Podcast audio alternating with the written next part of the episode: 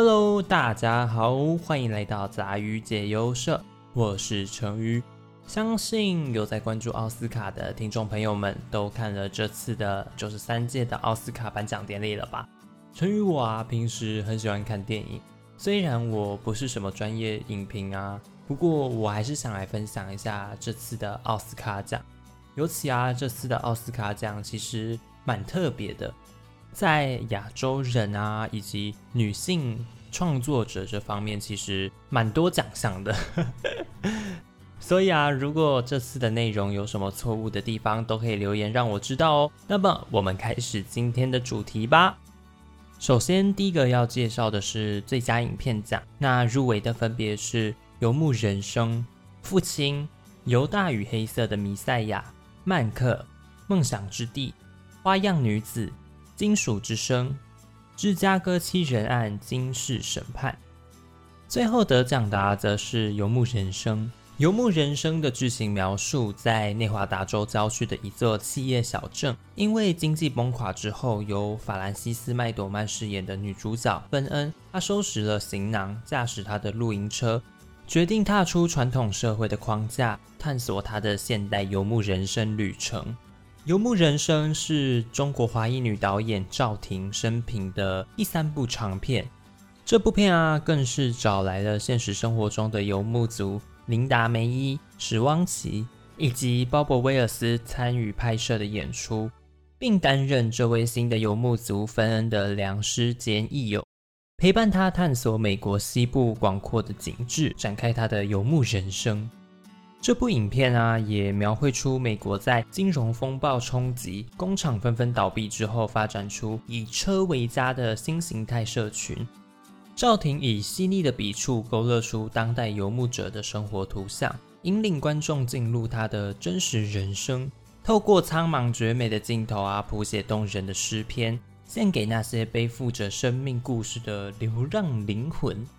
另外，在致辞的时候也有个很感人的故事，就是身为监制和女主角的弗兰西斯麦朵曼，她在致辞的最后的部分是以豪迈的狼嚎作为结束，并说这个奖项要给我们的野狼。没意外的话，是指前阵子因忧郁症自杀身亡的三十五岁录音师 Michael Wolf Snyder。游牧人生在威尼斯影展上一经首映就获得了金狮奖，还获得了多伦多国际电影节的人民选择奖，在第七十八届金球奖中获得了四项提名，并且啊在最终赢得了最佳戏剧影片以及最佳导演。同时，赵婷也成为了第二个获得金球奖的最佳导演女性，也是第一位获得该奖项的亚裔女性。在第二十六届评论家选择电影奖中。获得了六项提名，并赢得了其中四项。《游牧人生》甚至还被美国国家评论协会和美国电影协会评为二零二零年十佳影片之一。在第七十四届的英国电影学院奖中，获得了最佳影片、最佳导演、最佳女主角以及最佳摄影奖。说完最佳影片奖之后，就要讲的是最佳导演奖。那这次入围最佳导演奖的分别是赵婷、郑李硕、艾莫瑞的芬诺、大卫芬奇、汤马斯凡提伯格。那最后得到了最佳导演奖的，毋庸置疑就是赵婷啦。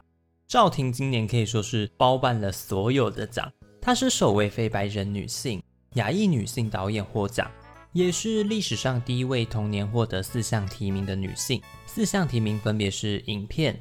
导演、剧本及剪辑这四个奖，那赵婷也成为了史上第二位获奖的女性导演。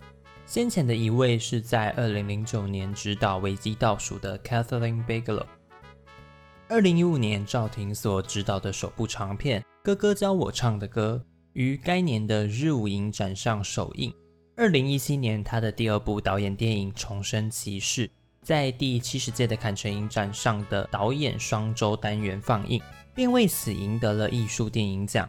该片呢所获得的评价都是正面比较多，并在烂番茄上持有九十八趴的新鲜度，同时啊为他打响了知名度。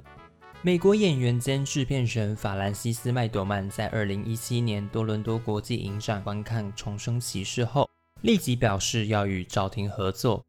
后来两人于隔年三月的第三十三届独立精神颁奖典礼会面，达成了改编《游牧人生》的协定。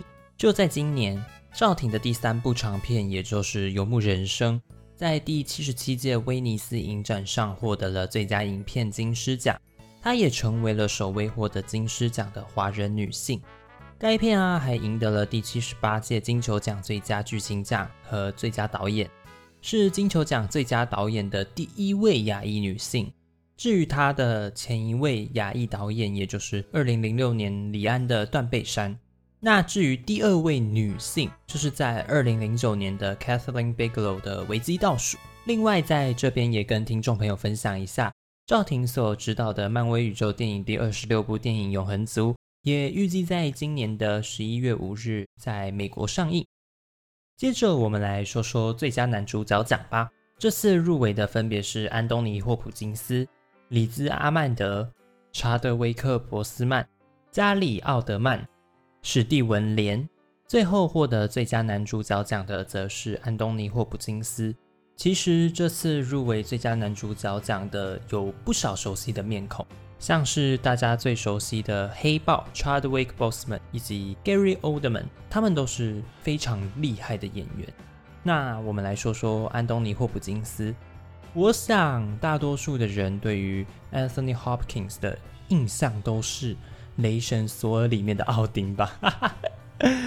不过啊，这次其实是 Anthony Hopkins 第六次入围奥斯卡，然后第四次入围最佳男主角。他其实曾经就以《沉默的羔羊》得过一次的影帝，入围的前六次分别是一九九一年的《沉默的羔羊》，一九九三年的《告别有晴天》，一九九五年的《尼克森》，一九九七年的《勇者无惧》，二零一九年的《宗教的继承》。其中一九九七年的《勇者无惧》，二零一九年的《宗教的继承》则是以最佳男配角的身份入围的。其实 Anthony Hopkins 这次的得奖算是一个出乎意料之外，因为啊，在这之前，多数的人都是比较看好 Chadwick Boseman。不过啊，Anthony Hopkins 得奖也确实是实至名归，只能说 Chadwick Boseman 真的很可惜。其中啊，有个很有趣的记录是，Anthony Hopkins 这次的入围和得奖。都打破了最年长的提名者和得奖者记录。说完最佳男主角后，就要说的是最佳女主角。最佳女主角啊，这次入围的分别是法兰西斯·麦朵曼、维拉·戴维斯、安德拉·戴、凡妮莎·寇比、凯莉·莫里根，而最后得奖的啊，则是法兰西斯·麦朵曼。Francis McDormand 先前在一九九六年的《冰风暴》和二零一七年《意外》都夺得了奥斯卡的影后。今年的封后啊，也让法兰西斯·麦朵曼打破了梅丽史翠普的两座最佳女主角影后纪录。接着要挑战的就是凯撒琳·赫本的四座影后纪录。另外，这也是法兰西斯·麦朵曼的第四座奥斯卡小金人，分别是三座影后以及一座最佳影片。法兰西斯·麦朵曼啊，也成为了首位以同部片获得了演员奖以及最佳影片奖的女性。接着是最佳男配角，最佳男配角啊，入围的分别是丹尼尔·卡卢亚、萨夏·拜伦·科恩、小莱斯利·奥多姆、保罗·拉西、凯斯·史坦费尔德。最后啊，得奖的则是 Daniel Kaluuya。Daniel Kaluuya 在二零一七年时就以逃出绝命镇入围了最佳男主角，所以这次的入围是 Daniel Kaluuya 的第二次入围以及首次得奖。成于我自己第一次知道 Daniel Kaluuya 是在《都贼特派员二度出包》里，他和 Robert X 的组合其实挺神奇的。不过啊，近几年看得出来啦，Daniel Kaluuya 的演技是真的提升的非常的多。所以这次得到最佳男配角，也可以说是当之无愧。另外，我也很推荐他在二零一七年演出的《逃出绝命镇》和二零一八年的《寡妇》，尤其是《寡妇》，几乎可以说是二零一八年最好看的电影了。至少成于我是这样认为的。说完最佳男配角，就要来讲讲大家最期待的最佳女配角。最佳女配角这次入围的分别是尹如珍、玛丽亚·巴卡洛娃、葛伦·克罗斯、奥利维亚·科尔曼、亚曼达·塞佛瑞。得奖的是谁？我相信也不用特别多说什么啦，大家都非常的清楚。我相信啊，对于亚洲人来说，尹如珍是一位非常熟悉的面孔。印象最深的莫过于《花样姐姐》《饮食堂》与《In Stay》等实境节目。七十三岁的她演出的作品非常的多，从电视剧到电影都是满满的。有兴趣的听众朋友可以去查查看。尹如真啊，一直以来都是韩国最具代表性的女演员之一。英文流利的她也是国际影展的常客，甚至还被封为韩国的梅丽史翠普。尹如珍是首位韩国演员入围与得奖，也是自1957年以来第二位获奖的亚裔女演员。另外，在最佳女配角的奖项上 g a r e n Close 啊，加上今年的入围，已经是入围了八次零得奖，可以说是史上最悲情的女演员了。不过啊，成语我是觉得入围就是一种肯定啦。至于得奖真的就是运气的成分了，毕竟大家的演出都是非常厉害的。最后，成于我来说说自己的想法吧。我觉得今年的奥斯卡非常的棒，在去年被疫情影响的情况下，每个热爱电影的幕后人员、工作人员都是非常努力的在呈现最好的一面给我们。虽然在典礼的部分，不免还是跟以往有着很大的落差，但我认为那些都是可以在接受的范围之内。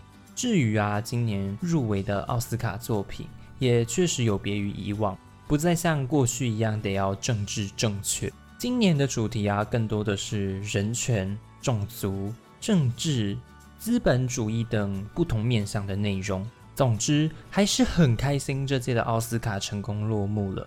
也谢谢这些在幕后的电影工作人员，在这艰辛的一年啊，依然拍出了这么多好的电影出来。其实还有很多的奖项没有讲到，只是纯于我想说讲这些大家可能比较熟悉也比较想要了解的。至于其他的部分，我相信热爱电影的听众朋友其实自己都有在发喽。那么本集的内容就到这边结束了。欢迎听众朋友们到 Twitter 或 IG 上留言和我一起讨论。喜欢杂鱼解忧社的听众朋友们，欢迎关注收听，多多帮成与我推广给身边的朋友。也可以追踪杂鱼解忧社的 IG 和 Twitter 连接，我会放在叙述栏里。那么我们下集见，拜拜。